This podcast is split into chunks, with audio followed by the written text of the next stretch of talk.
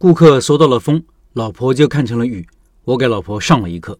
开店的老板都知道，当你店开起来以后，无论做得好坏，经常会收到顾客的各种建议。新手往往会在这个时候乱了步伐，觉得顾客说的都有道理，然后把产品和店铺改得面目全非，最后顾客依然不买账。如何听取顾客建议，很考验老板的智慧。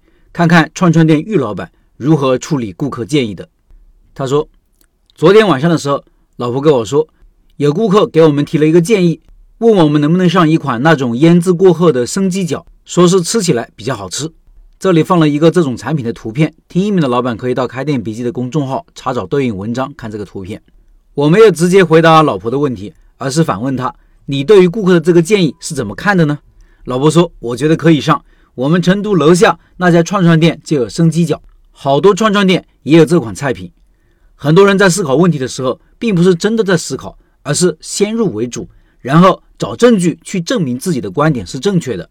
比如在这里，很多老板可能过分重视顾客的意见，顾客提的要求他会想办法做到，所以他就觉得顾客的意见是对的，然后去找证据去证明他的观点是对的。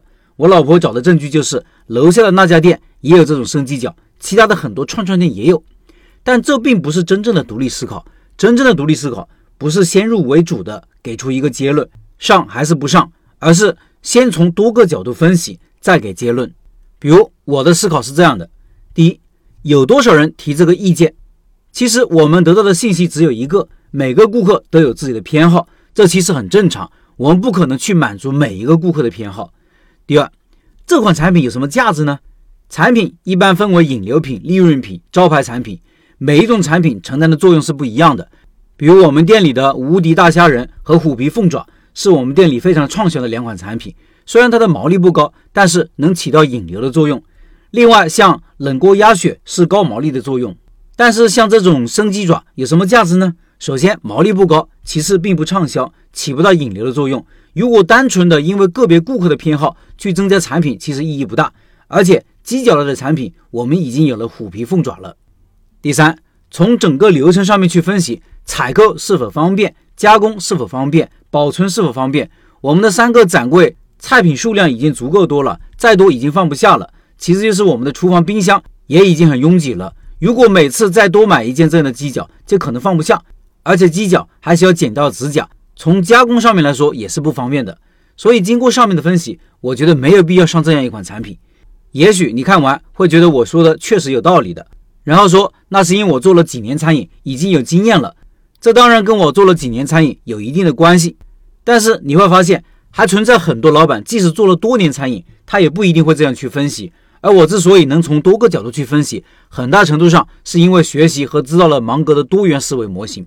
芒格经常说的一句话就是：你不能手里拿着一个锤子，然后看世界都像钉子。所以我们在生活中要不断的收集那些正确的思维模型，然后反复的应用，这样当你遇到问题的时候，那些模型就会很自然地从你脑海里跳出来，帮助你做分析和判断。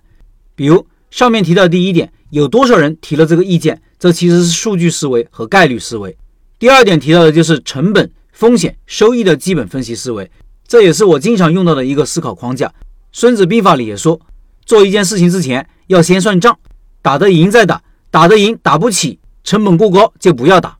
第三点就是流程思维、拆解思维、效率思维的综合运用，按照从头至尾去拆解一遍，看看每个环节可能存在的问题，这样帮助我们做全面的思考。